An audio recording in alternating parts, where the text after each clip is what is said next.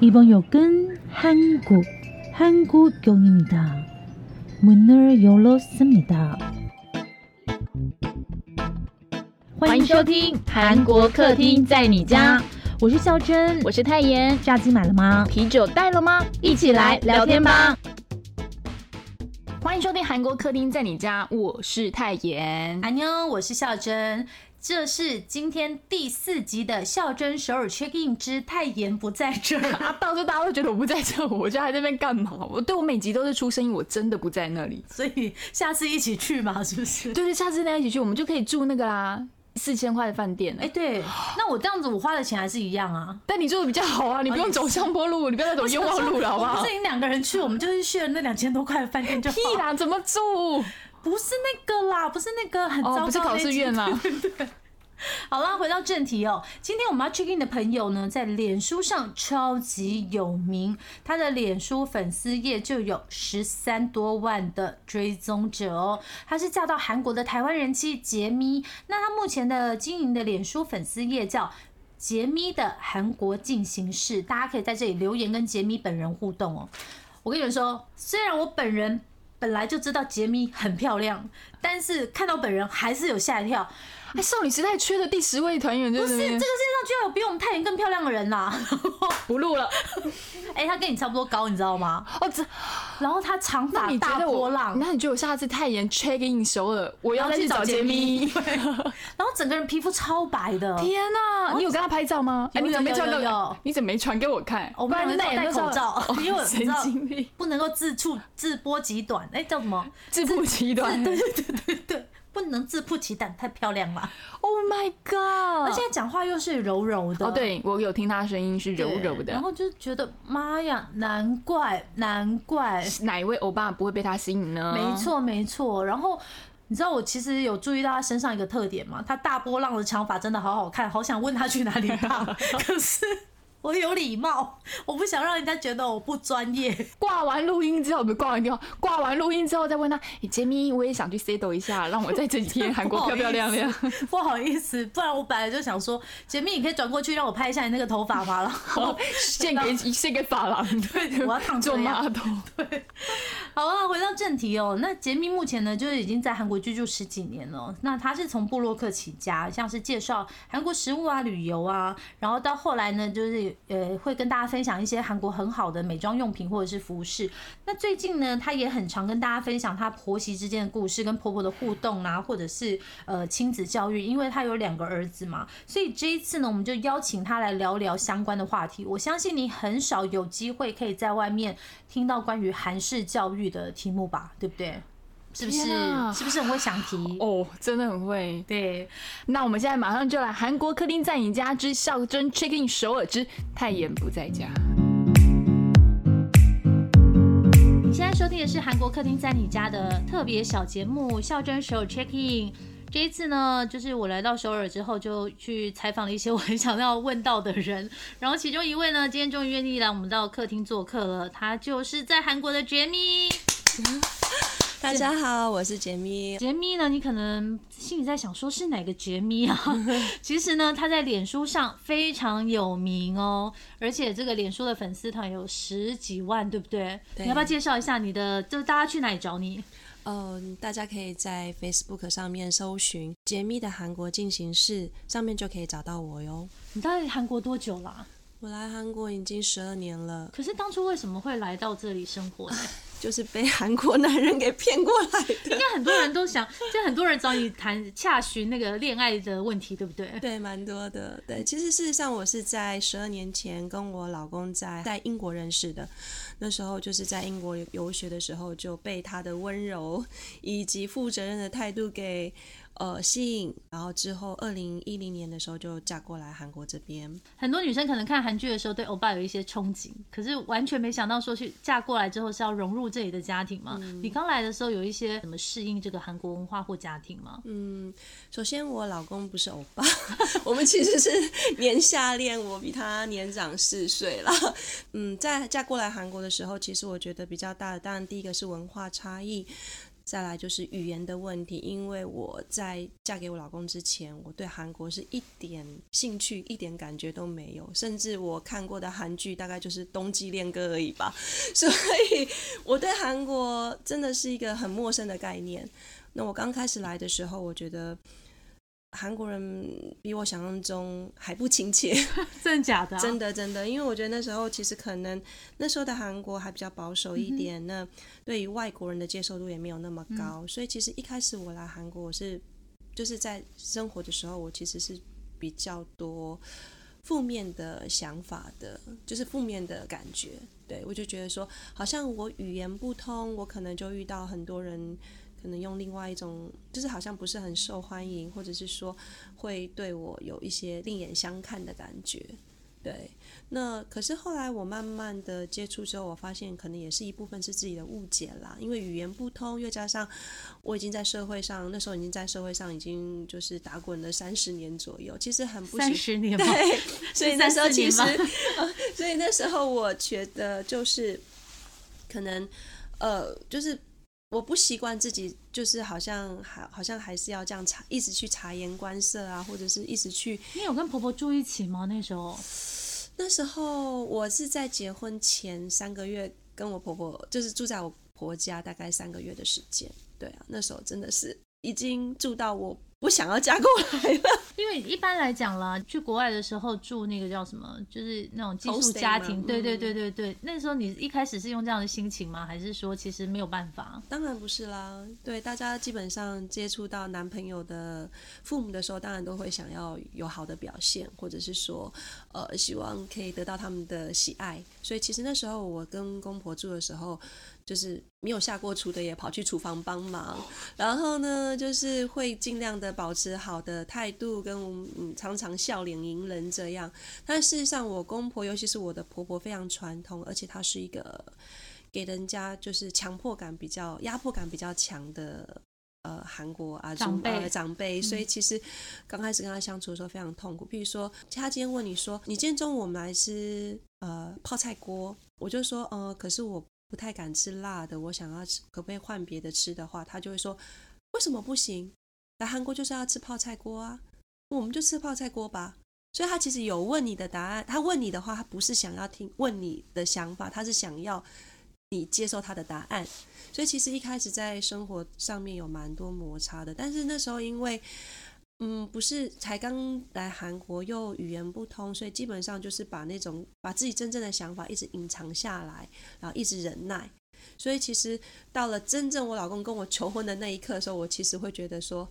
我真的能够适应韩国这个社会吗？我真的可以嫁过来吗？啊！但是那时候就是被爱情冲昏头，我想说哦，无条件想说我一定可以，所以那时候还是很冲动的就嫁过来了。是我觉得还有一点就是，我觉得我的婆家很重视一些传统，就是有有蛮多传统的传统的一些想法，譬如说像祭祀好了，他们可能一年最少两个年节，譬如说中秋节跟春节各一次祭祀，然后还有就是我老公的阿公阿妈各一次的祭祀，所以总共四次，又加上中间还要去扫墓。所以大概一年，我大概光是相关的事情，我大概祭祀的事情，我大概就要经历大概五次到六次吧。好累哦。对呀、那其实祭祀，我觉得第一个麻烦是要准备很多食物，但是其实我觉得最最最最让我觉得压力最大的是我的婆婆，因为她就是传统的韩国女性嘛，她只要遇到祭祀这件事情，她就会开始有所谓的名节症候群，就会开始想到很多复杂的事情要处理，她的情绪就会变得非常不好。那那时候其实最好。最好最好就是发泄对象就是我们这些媳妇了，所以你就会发现她很容易很焦躁，然后会一直想要使唤你去做各种事情，然后做各种事情你都她都会觉得不满意，然后可能还会骂骂老公啊、骂骂儿子啊、骂骂媳妇这样。所以其实我觉得最大的压力是来自于说，嗯。婆婆她的情绪上面的，就是可能韩国就是老一辈的人，他面对这一块的时候，他可能就是会很难够去排解，所以其实那个是我最大的压力来源。但我看你这几年好像写的文章跟他好像达成某一种程度的和解，好像你你有自己的一套机制的方式，对不对？啊，不敢说机制，就是冲，很 冲。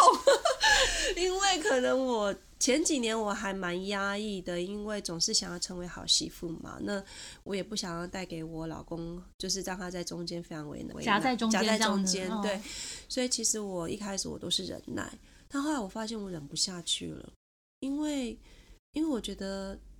你一旦忍了之后，他就不知道你的底线，你的底线在哪里，所以开始我会开始反抗，可能一开始就是言语上的反抗，譬如说他会希望说，譬如说他跟我讲说，诶，你今天来我家跟我一起来做泡菜好了，那我可能就跟他讲说，我今天有其他的事情，我没有办法去。其实你可以听得出来，他可能就是会不开心，就声音有一点低落这样。对，然后或者是跟你爸说，那我自己一个人做很辛苦诶。都没有人可以帮我，跟你抱怨，那我可能就跟他讲说，哦，欧莫尼，呃，对不起，我可能没有办法。那一次一次这样拒绝之后，又加上后面可能有些，就是说可能有一些观念上的差异，或者是说他的一些强迫的状况的话，我其实也会开始的表现出我的情绪。我觉得这样是不对的，我觉得这样是不好的。其实我觉得印象中最最大一次的吵架是我还在怀孕的时候。因为当天我本来哦跟婆婆约好说要去家里面，就是帮她准备祭祀的食物，但是因为我我还我在怀孕的关系，就是身体状况不是很好，所以我隔天早上的时候，哦当天早上我就请我的先生打电话跟我婆婆说，啊婆婆，呃我太太身体不舒服，可以可能会晚一点过去。然后后来我大概快中午的时候过去，一开门婆婆的脸色就非常难看，然后她就开始噼里啪啦念我说。你怎么可以让你老公打电话给我？为什么不是你打电话给我？你怎么可以使唤一个这么忙的人打电话给？这样也不行，不行。她觉得，其实其实我觉得不是那件事情不行，而是他已经情绪不好了，因为他觉得他一直在等我这件事情，让他觉得很焦躁，因为他可能他有他自己的 schedule。他们家只有你一个媳妇儿吗？对，只有我一个媳妇，所以他那时候其实有一点把气发在我身上。然后，哦、对他那时候就会一直讲，然后开始就是会跟我讲说：“哎，你去你去擦地，这边去擦一擦。”你你怀孕呢？对，他觉得，因为他他曾经讲过，他怀孕，他还是做了一家子该做的家事，所以他觉得那没有什么，所以他那时候觉得说，他就会开始去使唤我做家事啊。然后过程中还会讲说，我们最近真的很忙很辛苦，你有空应该来帮忙。所以其实那时候可能我怀孕情绪也不是很好，加上他这样子一直就是咄咄逼人，在挑我毛病。所以到最后我也有点崩溃，我就说，啊，妈妈、婆婆啊，可以不要这样吗？那我婆婆当然当然不觉得很难接受，他就很生气的对我说：“你怎么可以这样对长辈讲话？”有很凶吗？很凶，他非常凶。你说我吗？对啊，我其实口气比较严厉，就是我口气有比跟平常相比是比较比较大声一点点，所以他其实那时候会觉得说我很没有礼貌。但是其实那时候我已经有点。就是太累了，受不了了。我觉得说，我我我怀孕哎，而且我不要说，要其实我是觉得一开始我觉得话可以好好讲，不需要这样。就算你不满，你也可以好好讲。更何况那时候我我是怀孕，我的身体状况不是很好，我也希望能够得到你的体谅嘛。那所以其实那时候婆婆这样讲，我就噼里哗啦就就开始哭大哭。然后我婆婆也那时候也讲，因为我婆婆本来就是情绪化的人，而且她也觉得这种东西本来就是媳妇自己要调整要忍受，所以她那时候讲说，我又不是，她说我是嫁给你儿子，我又不是到你家上班。对啊，可是她那时候就因为你刚刚讲那句话，完全就是上班。她后面还讲了一句更更让我难过的话，讲说，因为你是外国媳妇，我忍了你很久，我很多事情都没有使唤你做。所以那时候，其实我听到这句话，我整个爆发，我就跟他讲说：“婆婆啊，你我我你不知道我也忍了你们很久吗？”对啊，而且我我有时候在想，你这句话，你这句话这样不公平哎！难道真的韩国女生就会忍受这一切吗？对，那时候其实我婆婆她就觉得，她那时候她还不知道啦，所以其实那时候我们这样吵完之后，我也把我很多的心声讲出来。嗯我婆婆有一点还不错，就是当她到情绪最高峰的时候，她会突然冷静下来。对，他可能觉得反过来就他可能觉得他发泄完了，嗯所以他可以安静的听你讲话了。所以那时候讲完之后，我婆婆就说：“你不要激动，你告诉我你到底有什么有什么委屈这样。”然后我就噼里啪啦的讲出来，我说：“我一个人来韩国生活，我也觉得压力很大，啊，我也需要适应。可是是你为什么要这样对我？”所以那时候其实我就噼里啪啦，我这这些日子所忍受的不满也部分性的讲出来了。当然讲完以后呢，嗯，婆婆虽然当下她是听了，但是我觉得也不能马上能够理解嘛。嗯所以其实这过程当中，她也花了很，就是我们中间也因为这样的事情开始有比较多的磨合，因为她也知道哦，原来我媳妇不是这么。没有在没有他想象中这么好，这么好管理吧？所以他那时候开始就觉得说，也会开始慢慢观察我的态度跟我的表现。那其实我也因为有那一次，就是有那个勇气，第一次有有那个勇气把他把自己心中的话讲出来之后，我也决定从此之后我也不要不要掩藏。我真的觉得我不 OK 的部分，我就是会会跟他讲。我会虽然当下我会可以看得到他失望的表情，甚至有时候他可能也会不高兴的，就是念了我几句。可是我就觉得，相较于那个部分，我觉得我还是要表现表现自我，我还是要让他知道我有底线。我的底线，你不要来碰触的话，我其实可以，我可以适度的做到你要的、你想要的标准。但是真的我不行的部分，就不要强迫我这样。我觉得我们现在这样子比较像是帮一些听粉在打一些预防针，因为相信可能有些人会觉得就是很憧憬异国婚姻，嗯。可是其实，在你真正踏入异国婚姻，它就是踏入只是跨一步而已，嗯。但跨入那个世界之后，你要面对的事情真的是可能很多字你从以前到现在都没有想象过的。没有错，而且你看哦，如果你就算是嫁给台湾人好了，你你的婆媳问题，可能我相信也很多人都有婆媳的问题。那加上如果你是异国婚姻的话，你还有沟通上的问题。虽然一开始你都可以装傻哦，我听不懂，我听不懂。那甚至有时候真的是听不懂，所以其实婆婆有时候或是公婆她讲的一些话，你都可以忽略她。可是久了之后，你会发现，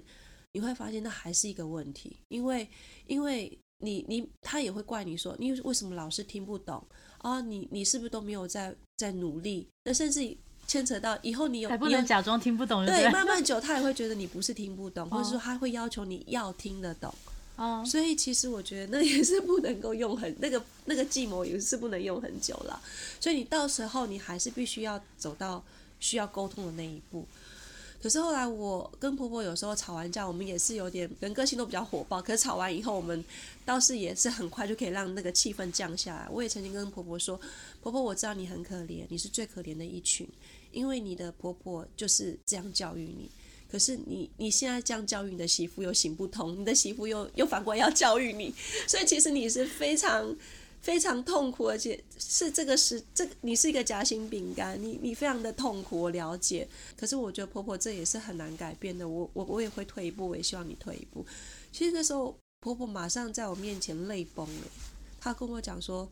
原来你有这样想，你也知道我很辛苦。就遇到知音了，对她，开始也慢慢知道说没有错，我婆婆带给我的那种痛苦，其实我为什么也要带给我媳妇呢？所以其实我觉得从这样的几次这样激烈的沟通之后，她也也有发现说我不是不不理解她，我也理解她，只是我也希望她理解我，所以在这样的沟通过程当中，她有慢慢去调整她自己。所以像我婆婆现在对我的话，她反而是比较尊重我，她觉得一些东西她可以。就是我们讲 no more 卡，就是不要在意的，她会不在意。那我也知道婆婆，因为我们这样碰触当中，我也知道她的底线在哪里。那她在意的部分，我也尽量就做到。她不踩我的底线，我不踩他的底线，慢慢的可能我们的相处就变得比较融洽。嗯，对对对，所以其实我也常常在写婆媳文章的时候，听到一些客人、有一些有一些就是呃读者也跟问我说，哦，就是婆媳之间，他们会一直跟我抱怨婆婆的问题吗？然后一直讲他们有多无奈。可是其实我还是很想讲，就是说人本性难改，这跟国籍无关。对，本性难改，就是就算是我们是嫁给，就是嫁给台湾人也一样。但是本性难改的状态之下，你没有办法接受婆婆一直一直想要改你的个性，或是改你的习惯，那你你当然也很难去改变她。嗯，可是在这个过程当中，你要怎么去去 balance 你们的关系？我觉得其实就是勇敢，你想要什么就说出来，对不对？你要表现，嗯你要沟通，你不要因为他是长辈，你不要因为看害怕看他失望的表情，或者是害怕他骂你，或是害怕有冲突，你就不去沟通，因为到时候他会觉得你没有讲，到时候你真的有一天爆发，他觉得为什么你都不讲，为什么你都不让我知道，你也会觉得很委屈啊。可是问他也会觉得很委屈，那到时候可能真的就是一翻两瞪眼，因为那是长久累积。我因为你，而且我觉得，就是媳婆媳之间本来就是有一点不对等的，而且我觉得媳妇大部分都是从一开始就是处在一个比较愿意忍耐的角色，可是当你的情绪一直不断、一直不断累积到最后，真的很难去一一夕之间就化解掉。所以我会发现，当我对我公婆情绪累积，就是比较多不满情绪累积到一个点之后，他们做任何事情我都有偏见，我都觉得他们在针对我。可事实上他们其实没有，他们可能就是定，他们像他们会定憨憨牙，就是我们讲的中药给我吃。我跟他们讲说我不想吃，他们还是一直订给订给我吃。我可以问一下，为什么不想吃吗？因为我不喜欢吃中药。因为总感觉那个憨雅好像就是很神，你知道吗？什么都可以补哎，然后又煮好，然后只要吸管插进去就可以喝了。可是我就是不喜欢吃啊，但是他们就是还是会一直要求我吃啊，所以后来我就会跟他，我就会跟他讲说啊，那公公你不要买汉雅，你买其他的那个而永良贼。且那个又超 贵的，对啊，可是我会觉得说，其实有时候你到沟通到后面的时候，你才会知道说，他知道说，哦，你不是拒绝他的好意，只是你真的不喜欢吃汉雅，所以你不喜欢吃这个中药。哦，所以，所以他们慢慢理解以后，他们可能就是会，呃，会就是调整。哦，那好，你不喜欢吃，那我就买其他的营养品给你这样。那所以我觉得，其实这样子慢慢知道了以后，你就会发现，其实有时候其实只是对对方的误解而已。他因为其实那时候他们买那个憨雅给我吃的时候，其实他们是要对他们的好，他们是出于好意，但是我就会觉得很有很有压迫感。我会觉得说，我就是不喜欢你们，为什么一直要逼我？嗯，那我就算我跟你讲了一次两次，你们还是继续买给我吃，我还是觉得不不开心。最后来我就会觉得说，当我开始把情绪放下以后，我才可以开开始跟他们沟通说，我不是不懂你们想要照顾我的心情，而是我不喜欢吃寒鸭，那可不可以换其他方式？那我们其实大家都会可以比较能够接受这样。那相较之下，我公婆也是一样，他们还是很重视祭祀啊。那所以其实基本上他们要祭祀的时候，我会会主动想说，哎，帮我婆婆准备什么，嗯，然后或是说我知道她心情不好，那时候在祭祀前，我可能就会带她去按摩啊，去做其他的事情，或者当她觉得她心情很不好的时候，我还是会陪她聊天讲话，因为我觉得她其实就是一个。就是一个需要需要一个管道，她需要人去注意她，所以我就发现说，因为几次这样摩擦之后，你会知道彼此要的是什么，那你就不容易有误解，然后你可能可以比较可以去达到对方真的需要的部，就是去做到对方真的需要的部分。你最近写了一篇文章，我很有感触，就是你说到说你一开始刚来的时候，因为那个时候已经开始写部落格了嘛，所以就是到处拍照，然后你婆婆说看到有人拍，对，看到有人拍她的菜，她很感动。对，其实应该是对他来心情，对对他来说，他也是需要一个肯定。对，因为我觉得韩国的上一辈的，就是我们婆婆那一代，其实蛮可怜的，真的蛮可怜，因为他们经历过，就是。嗯很严就是之前的婆婆的对待，就是韩国的婆媳文化，她的婆婆也对她很严格吗？非常非常严格，而且我婆婆说，有一次我公公不小心进厨房帮她洗碗，被她的婆婆看到，她的婆婆就叫她过来洗罚柜。你认真？真的真的，她就叫她过来罚跪说，你怎么可以叫你老公去帮你做做女人做，就是做厨房的事情呢？这是古时候的事吧？真的、啊，以前的我婆婆那一代的婆婆，真的就蛮多都是这种传统的观念，所以我婆婆其实会觉得她都是这样过来，所以一开始她也会某种程度上，她觉得她对我的方式已经比她婆对她好很多了，所以我那时候如果还有一些反抗的反抗的行为出现的话，她其实真的觉得很就他不可思议。对他自己的小宇宙也是大打架，对不 对没？错没错，所以其实我才会说他很可怜。那所以他其实要的其实就是你真要帮助他去。现在我觉得某种程度上他也有创伤了，就是他的婆媳关系里面也有一个很很大的伤口，需要去被人家去关心、去预疗。那相较我可能没有办法用他一开始没有办法用他要的方式去预疗他，所以后来我就找了我自己的方式，譬如说可能在心情上面帮助他去做转换，或者是说慢慢跟他沟通，然后慢慢的去去，有时候也是跟他就是那边讲说，哦，对啊，我我婆婆这样对我，我真的也觉得很感谢，就嘴巴甜一点去讨好他，这样他可能就会觉得，哦，对我这我现在这样做做得很好，我我跟我婆婆不一样了，那所以他的心理上面也会慢慢慢慢愿意去转转变。所以我觉得其实人最终还是需要沟通啦。所以我觉得婆媳之间，尤其在异国异国婚姻里面，语言不通，那又加上要沟通的话，其实中间下的功夫，我觉得其实还蛮多的，还蛮需要有心理准备的。就是等于是可能嫁给台湾人的两倍吧，又是要适应语言，然后又要适应他们不同的民族个性，而且还要心理调试，因为我觉得。人到国外本来就很容易会误解，因为本来的文化背景、价值观、思考方式不一样，所以我觉得其实本来就很容易会误解。也就是说，别人可能没有特别针对你做什么，可是你你可能很容易就就简单会误解他的想法。对啊，譬如说像我讲到，我觉得我在韩国里面最。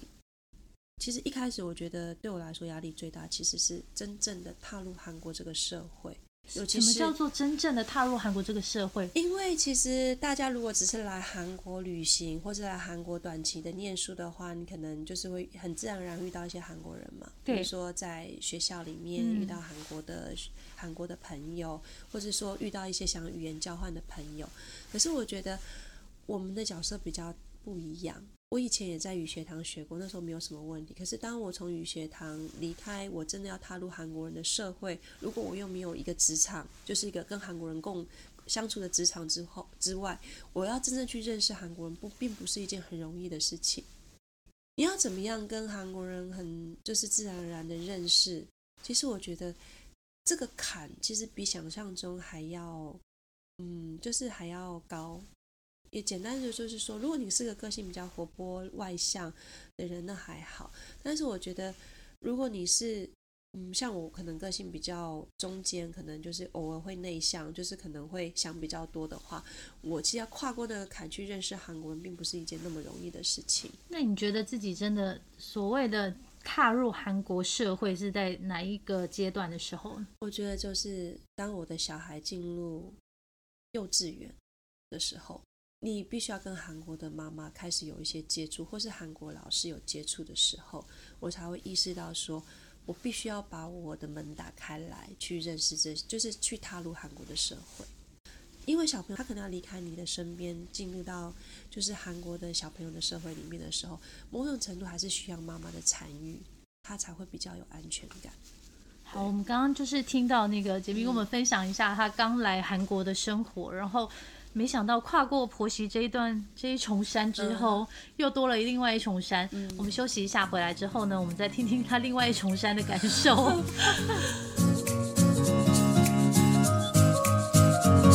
欢迎回来，韩国客厅在你家。现在你收听的是孝真首尔 Check In。我们今天的来宾是杰咪。如果你有在脸书上搜寻杰咪的韩国进行式，对 你就会发现说，哇塞，他真的是一个。在韩国就是生根非常久的布洛克了，然后我自己本人呢，也是因为就是有 follow 他的脸书，其实我从他出书的时候就开始买了，因为那时候台湾对于韩国的资讯还不是很多，然后简密算是呃比较前面的布洛克，他很早就来韩国生活了。刚刚如果你有听第一段节目的话，你就会听到说他其实已经来韩国已经十二年了，然后。一开始要加入这个韩国大社会，就是先遇到的人，除了他先生以外，还有他先生的爸妈嘛。那除了大家世代不同，然后国籍不同，文化不同，适应起来很辛苦。好不容易就适应的还不错了，以后小孩也出生了，然后慢慢长大，开始上幼稚园了。嗯，又是你人生一个新的挑战。没错，你那时候为了。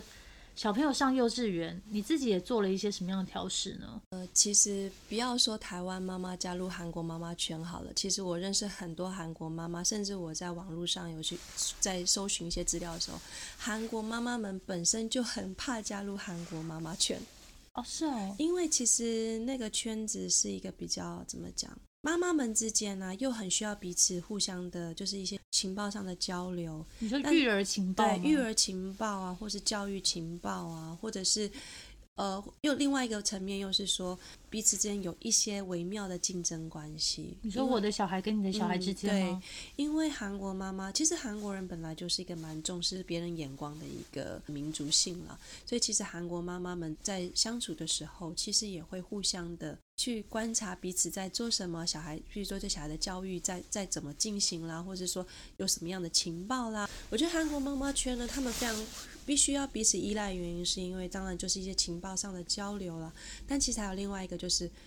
我想知道别人在做什么。我想别的小知道别人孩在做什么。比如说这个妈妈在在就是帮小孩做什么样，有做什么样的事情，就是有做什么样的教育好了，感觉 有感觉点像是叠对叠的感这种感觉。觉有点可怕的，原因是 好像放一个望远镜看一下你家在干嘛那种对，感觉。而且我觉得其实应该这样讲，我我为什么会觉得一开始要加入到就是韩国妈妈圈，对我来说是一个挑战。嗯，当然我觉得语言还是最关键。就算我在韩国那时候生活比较久了，语言某种程度上也可以到了一个比较简单沟通的。呃，程度，但是真的在跟一群韩国人在聊天的时候，其实有时候会听不听不太懂他们在讲讲什么。讲太快了，他们讲太快，他们会用很多，就是应该讲说双双关语吧。嗯，对，二方面我觉得就是有时候大家谈的内容，可能如果是你不熟悉的话，他们所用的语汇，你可能也会有点不难以了解。就是说，你必须要维持关系，但是可能又不是非常 close 的一个圈子里面，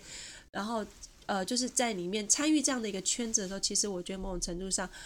你变得很。有时候你可能要稍微敏感一点，譬如说你可能要察言观色，或者你有时候看看到说哦哪些话可以可以讲，哪些话可以不可以讲。那其实我认识的韩国妈妈们，就是某种程度上，她也会去稍微去评估啦，说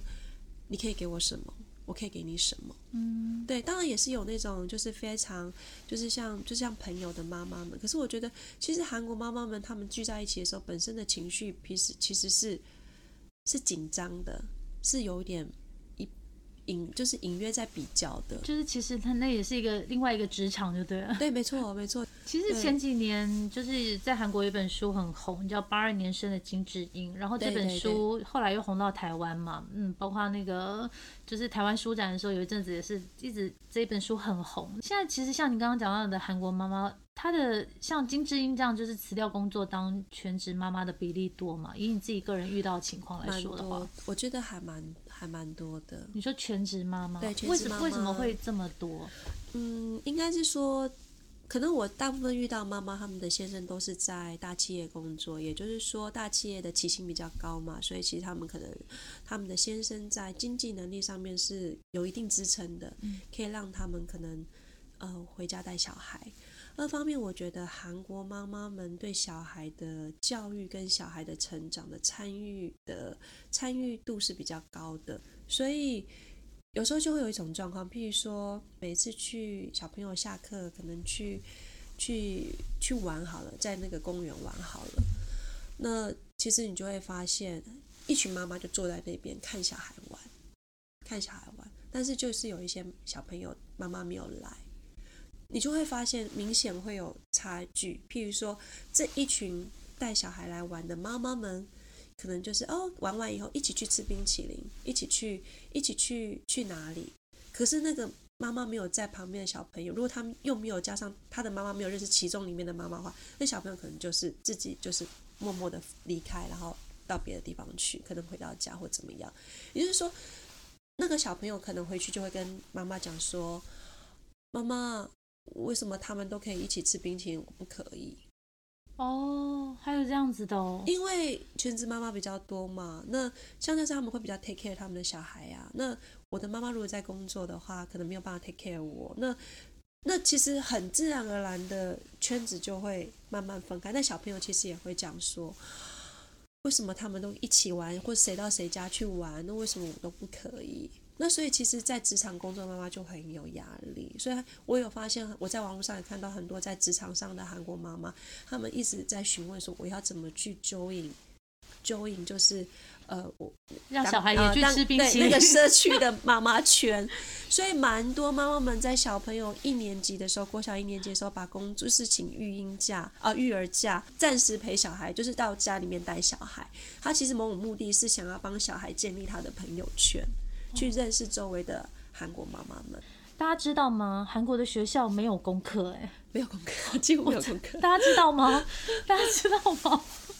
没有功课，学校几乎没有功课。我上比如说都不用发那个什么韩文 s e r g i 就是回家练习写，然后算术也没有吗？没有没有，除非有时候是看老师，有些老师可能他会的话，可能就是简单，就是可能要考试前他就出出一点点作业让你小朋友练习。但基本上我的儿子到现在，我我大儿子现在四年级了嘛，真的没有每天都带功课回来，而且一。几乎没有带过功课回来，唯一的功课就是一个礼拜交一篇日记，然后写一篇就是读后感，就这样子而已。然后考试呢，也老师也是基本上，嗯，有些老师可能会意思意思的先告诉你说，哦，我们下礼拜可能会有什么什么考试。那很多老师就是不告诉你就直接考试。好可怕。我们也没有所谓的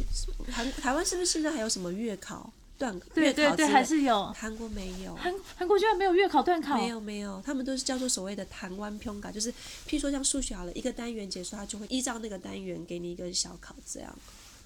因为你你你你不跟我预告什么时候考试，然后突然间抽抽考的话，我就觉得看你平常实力啊。对我的压力还是比较大的欸。就是学期末接到的通，就是那个成绩单好了，其实大部分也是只有评语而已。比如说，呃，数学哦很好，需要加强，就这样子而已。他也不会告诉你说真正的小孩的程度怎么样，然后你也看不，然后考试的话，可能是数学考卷会发回去给你签名一下说哦，你知道小孩考几分，但他也不会告诉你说全班的平均怎么样，或者是说呃最高就是你的分数大概在班上是第几名，那些你都不知道。所以你对小孩的到底在学校学什么，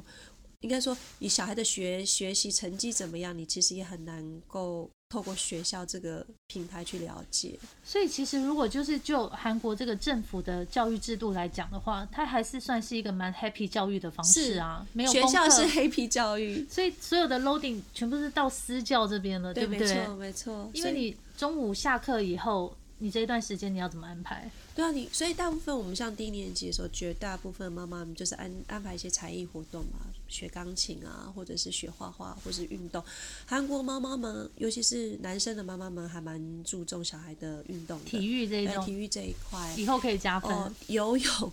游泳啊，或是球类运动，一个是必必备这些很，贵吧？很贵啊。所以为什么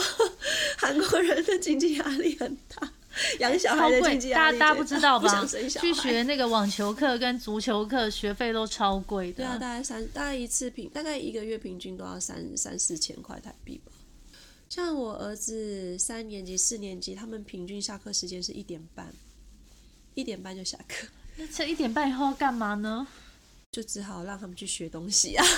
不然就是妈妈要自己在家照顾，而且又加上韩国人普遍来说对于教育这一块要求也是蛮高，因为其实很多妈妈有说啦，就是不知道学校在学什么。嗯哼，对，学校是黑皮教育啊。对啊，所以你不知道学小朋友到底在学什么，所以很多妈妈们还是会不安嘛，所以到最后就变成是你，除非在家里面让小朋友写写问题集，就是台湾的参考教科书这样对，哎参考书，不然的话就是送他去补习班，学院这样。对，因为补习班会考试，你就比较知道小孩的程度在哪里。那所以刚刚又回到说，为什么很多韩国的呃妈妈们在职场上后来会可能会离职，会来就是全心照顾小孩，也是这样，因为。如果你没有在这个环境里面，你你可能就会变成是说，小孩很多部分你就不知道说要怎么安排，而且韩国在那边请就是像保姆之类的费用也非常高。大概一个月是多少？你有了解过吗？呃，基本上如果只是帮你带小孩，不不教小，就是可能就是基本就是带接送小孩、啊、小学的这个年纪接送小孩啊，譬如说送他去补习班啊，或者是说在家里面帮忙整理或者做一点啊简单基本的饮食的话，料理的话，大概也都要一个月，大概也是要一百五十万到两百万韩币，等于说台币的话，大概要四万到可能四万到五万、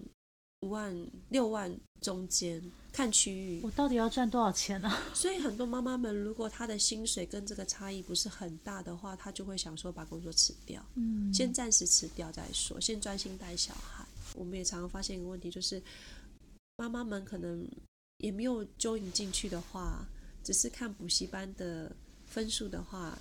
又发生过那种哦，只是分数好像考得不错，但是事实上学的内容不扎实了听。不懂，他不是已经考很高分了吗？因为妈妈韩国妈妈也很流行一点，就是你不断带小朋友去别的补习班做测试，也就是说，我今天英文我在那边学好了，我可能大概过了六个月以后，去带他去别的补习班去做 test，了解说他现在的状况怎么样。也有很多妈妈是很冲击，譬如说我送这个补习班送了一年，结果当我要换补习班去去做测试的时候，发现说哦，他的成绩很不理想，所以。所以我认识也很多妈妈，就变成为什么完全周于到小孩教育，就是说他也不完全相相信补习班这个系系统。我想到我之前有看过一本书，就是嗯。变成说有一些就是本身她自己呃学历也蛮高，然后可能原来职场也不错的女性辞职之后，教育就变成是她另外一个事事业的战场，有点像这样的感觉，对没错？没错，因为像我现在认识的妈妈，有一个妈妈，她她已经念到硕士了，她就是说她也有借助就是补教就私教，但事实上她很多是自己教，譬如说数学自己教，英文自己教，国文自己呃韩文自己教。然后教一教以后，再把他送去补习班特训一下，然后再把他把他把他辞掉，把那个补习班就是辞掉以后，再拉回来再自己教。他觉得自己就是妈妈自己本身很掌握小孩的学习的状态，然后再去借记借助补习班的，就是协助，他觉得这样是最最完美的方式。所以你就会发现，他其实真的把很多他。应该说他是他也算是高知知识分子，所以他等于是说，就是他在另外再把他的很多的学习的经验，再把它放在他小孩的教教育身上，所以我就觉得其实我这周围的妈妈，而且不止一两个，就是还蛮多妈妈都是这样的。但他们这个样子是简单来说，就是不想让小朋友输在起跑点上吧，对不对？对，希望他们将来也是可以按照这个韩国社会的阶梯，然后进入安稳的大企业。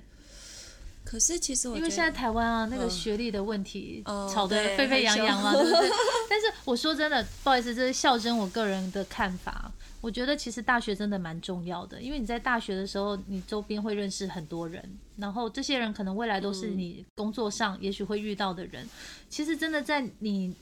我觉得啊，除非你真的是很拼，或者是你人生机遇特别好，否则其实有很多东西是高中考大学的时候已经决定了大概三成了吧，我就用三成来讲就好了。对啊，韩国对于大学学历这件事情非常重视，你知道吗？就是在比较韩国的，就是重考几率很高，都是最上位，就是是百分之前，譬如说他的学校成绩是非常好的学生，可能百分之十 percent、百分之五 percent 的学生，他们选择重考。有一旦哦一旦他们觉得考的不是很理想，不是他们想要的大学，他们会选择重考。呃，有一个数据出来，就是在首尔大学、高丽大学跟延世大学这些名牌大学里面，很多学生选择重重考，因为他们想要考医学院。没错，因为最近医大 医学院是趋势。对，因为其实真的就像我刚刚说的，很多事情是你在大学的时候，当然人生也是可能翻盘啦。对对，没错。有有可能翻盘，这是绝对可能，但是你可能要付出你在高中考试的时候更多的努力。没错，而且其实韩国人本来就对学历这件事情是蛮重视的，因为第一个就是找工作嘛，找工作其实大部分大企业，不要说大企业啊，为什么去选医生也很多人是因为他们想要证件走走进专门职，嗯，就是说他可以自己开业的专门职，譬如说像医生啊、律师啊，就我可以自己。己决定我的收入。其实他某种程度上也想要脱离所谓大企业的被制约的思维，可是问题是，相较之下，他们可能要 要要投入更多其他的投资的成本在在自己的教育因为不是当医生就赚钱。如果你们有去看李瑞正演的那部韩 韩剧的话，开业没有学那个客人来也是很惨，好不好？对我们有点扯远了，还是回到刚刚那个小朋友的教育热的这个事情上哦。那你有没有观察到一些就是韩式教育的方式，其实是还不错的？呃，我觉得我在接触小孩就是教育方面，我蛮喜欢他们英文教英语教育的这一块。韩国人对英语教育，其实韩国这边的顺序是这样，就是在学龄前，比如幼稚园、幼稚园之前，像台湾就是有所谓的全美全美语幼稚园补习班，对对，，呃，韩国其实也是先重视英语英语教语言教育，然后接接下来可能到了呃国小三四年级的时候开始走，就是开始注重数学教育。那阅读是基本的，就是说，如果比较重视教育的妈妈，从小就是在阅读这块是非常下下心血的，就是非常用心，就是养成小孩阅读的习惯。那英文教育的部分，他们也是认为语言应该不是一个学科，是一个能力工具，工具跟能力，所以他们其实从小他们在英文教育这一块主流是英语阅读。你你自己有把大埔仔跟小埔仔送到类似的学院或者是什么吗？呃，在幼稚园之前，其实我对教育这块其实就是小白兔，我什么都不知道。那时候我只有周围就是台湾朋友，因为他的小孩比较年纪比较大，他就一直跟我讲说，Jamie，你一定要让你小孩。先弄好，先把他的英文弄好，这样我就想说，韩国不是到国小三年级才教英文吗？为什么那么早就要用英文？他说，英语的学习是需要时间的，它是语言，它不是学科，是需要时间的。然后那时候我就去了解一下，发现哇，其实韩国的英文这一块的选择性蛮多，它不是真的像我们以前学到，就是像哦，比如说只是背单字、背文法，比如说就是问 How are you 啊，Good morning 那些不学语言不是这样子。不行这样学的，所以他其实就是非常重视英英语这阅读这一块。你说就算不去补习班，也会让他们念英文书吗？对没错但是看不懂啊。因为他们韩国有一个讲法叫做“欧妈票”，就是妈妈票。妈妈票就是就是妈妈自己本身去做教育这这一件事情，所以尤其在英文这一块的欧妈票的资资源非常多，他们也会互相分享。譬如说，小朋友可能从英文开始阅读的话，从哪些书系着手？在英文教育上，譬如说阅读方面，他们会注重两块，可能一开始就是让他们自然而然的听，就是边听边看。边听边听英文边看英文绘英语绘本，这样就让他们慢慢熟悉。我们也不相信，对不对？怎么可能？你就给他这样看，给他这样听，他真的就会吗？对啊，因为我我我没有小孩，但是我这样听以后，我就觉得，很不哎可思议，对？我要笔记一下，我以后就直接那个 CD 买，然后书也买，然后就也不用上课，是不是？他们很多像幼稚园的时候啦，对，像我自己本身的话，我一开始的时候我也没有送英文补习班，我其实那时候就是，可是我会教他们自然发音啦，嗯会教他们 A B C，因为 A B C 这个部分还是基本的嘛，所以我会教他们 A B C，然后教他们自然发音之后，就开始开始带他们念绘本。可一开始就是很多坊间就是很有名的，呃，教育家教呃教育家推荐的绘本嘛，接下来可能就是用就是用一些系列一系列的套书，譬如说像什么。Oxford Reading Tree 那种系列的套书，它其实会分 level 这样子，然后你就是按照它的 level，然后我知道给它听。我上英文也是上了一个，哦，真的吗？对对，但是我上 Cambridge 就是剑桥，他从那个 basic 开始上。对对对，可是小朋友很奇怪哦，因为他从小，他给他们看英英文卡通，一直帮他们塑造英语的环境，很奇怪，小朋友这慢慢慢慢就就就接受了，所以后来我就先帮先带领我的小朋友阅读之后，然后我那时候开始帮他们送英文的补习班，可一开始的时候我其实也你好像说那个补习班不是大家想象中的那种教文法的，对不对？不是不是，他是怎么样的上课呃方式？其实送去的话，就是从小他就是请外国老师上课，然后全程用英文，然后教材呢，教材他其实用的大部分都是美国的教科书。就有点像是进去那里之后上外国的小朋友小学对，上他也有课的感觉。science，他也有科学，他也会让他们做一些科学实验，然后可能带他们念一些英文的书、教科书的内容，给他们办各式各样的活动。那像我的儿子，我的小孩是在他们国小一年级的时候把他们送进去这个这个补习班，一开始也蛮多传言说。很难呐、或是有考，他们是有考试没有错，但是问题是，大家就会觉得说，哦，小朋友进去里面会很辛苦啊，因为 loading 好像很重啊，一天的时候一天大概去一个半小时，每一天去。可是后来我送进去之后，我的小朋友的英文真的成长很多，因为他就是全美的环境嘛。二方面，他们有个 system 就是阅读的 system，他们会用美国的那个 Star Reading 去测试你的英文能力，你的英文阅读的指数是多少，推荐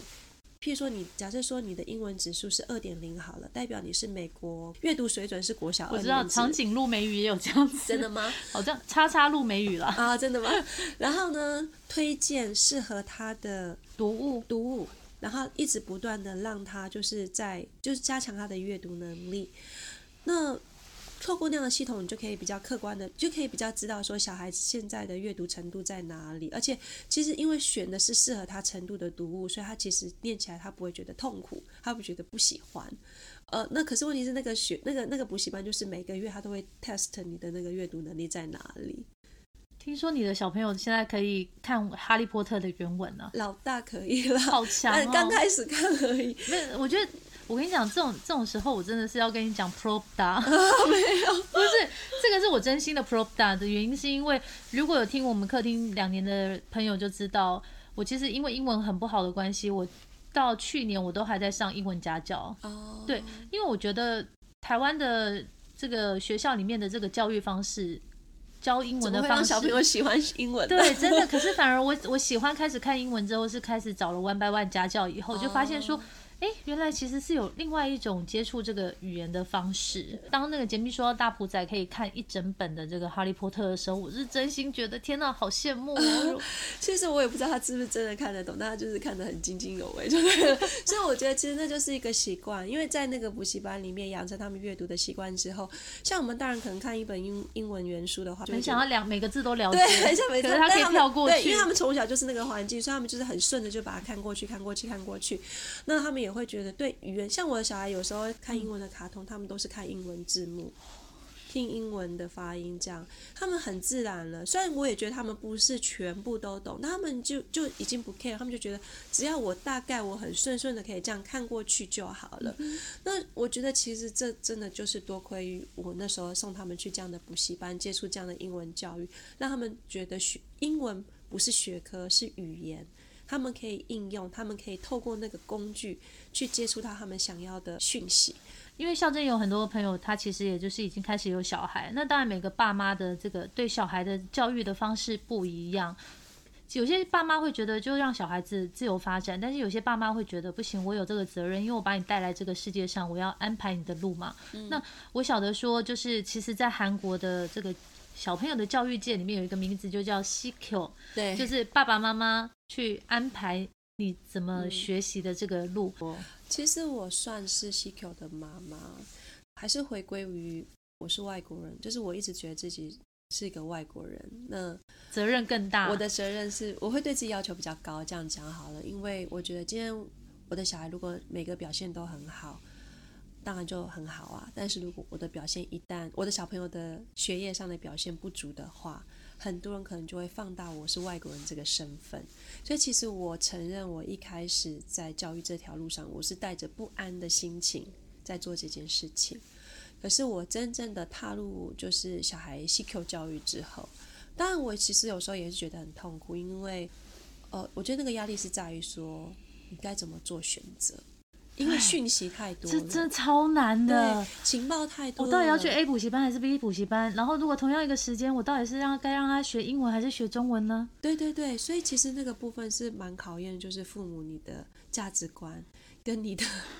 你的决策力，然后你的你你你怎么去观察你的小孩。因为好像我现在决定什么，也许就会影响到他以后的人生。对，所以其实我们也都是很不安的。讨论就是跟其他的韩国妈妈讨论过，就是很多妈妈就是无条件就是把小孩送去补习班，然后去看去追求他的他的所谓的 label，比如说希望让他升级啊，或让他哦他考得很好就很开心啊。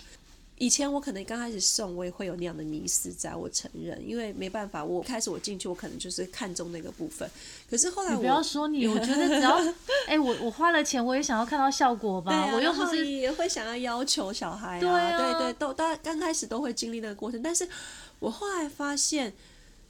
你必须要先去认识你的小孩，哦，就对你你应该回归到小，因为教育本身是要回归到小孩身上去做，就是去进行教育的那个人身上，也就是我们的小孩。那小孩需要什么？小孩能承受什么？那我觉得还是最重要的。那我觉得韩国这边就是在所谓西求教育上一直为人诟病的部分，就是也是让很容易让人家误解的部分，就是说，哦，大家做什么我就无条件跟着做什么，然后一直去追求那个那个成绩、那个成果。其实很多比较 smart 的妈妈。